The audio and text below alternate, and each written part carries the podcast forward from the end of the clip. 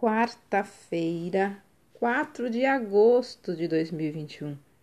A leitura do texto está no livro de 2 Tessalonicenses, capítulo 1, os versículos 3 até o 12. O título de hoje é Ele punirá. Esse título soa bastante agressivo aos nossos ouvidos. Preferimos palavras mais positivas que adulam o nosso coração. Contudo, a bajulação a nosso respeito nem sempre é verdadeira e pode, em algumas situações, ser extremamente danosa para a nossa vida. Se nos deixarmos enganar, por mais bonito que seja o discurso, ainda estamos num caminho errado. Quando Deus falou por meio de profetas e mais tarde por intermédio de seu Filho, Jesus Cristo, a ênfase sempre foi naquilo que é a verdade. Jesus disse: Conhecereis a verdade, e a verdade vos libertará.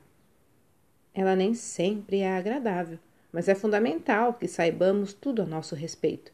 Por natureza, todo ser humano, independente de etnia, cor ou religião, está condenado à morte, a viver longe da presença de Deus e de tudo que ele preparou para seus filhos.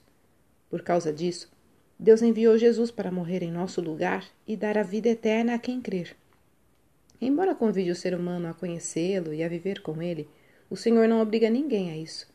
Mas existe uma consequência natural de fazer somente o que desagrada a Deus sem arrependimento nem perdão a condenação.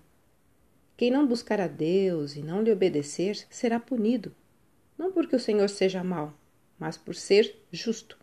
O apóstolo Paulo enfatiza: os incrédulos sofrerão como castigo a perdição eterna, longe da presença do Senhor e da glória do seu poder. Não quero te amedrontar, mas te convidar a seguir a Cristo. Ame a Deus e viva com Ele, obedecendo a Sua palavra. A condenação é para os rebeldes que rejeitam a Cristo e vivem baseados na sua própria verdade. Não deixe para amanhã. Hoje é um momento oportuno para se achegar a Deus. Se você já é cristão, permaneça firme na fé, agradecendo sempre pelo privilégio de servir a Deus e glorificando ao Senhor por meio da sua vida. Olha, agora já não há condenação alguma para os que estão em Cristo Jesus. Romanos 8:1. Texto retirado do presente diário da Rádio Transmundial, edição 24.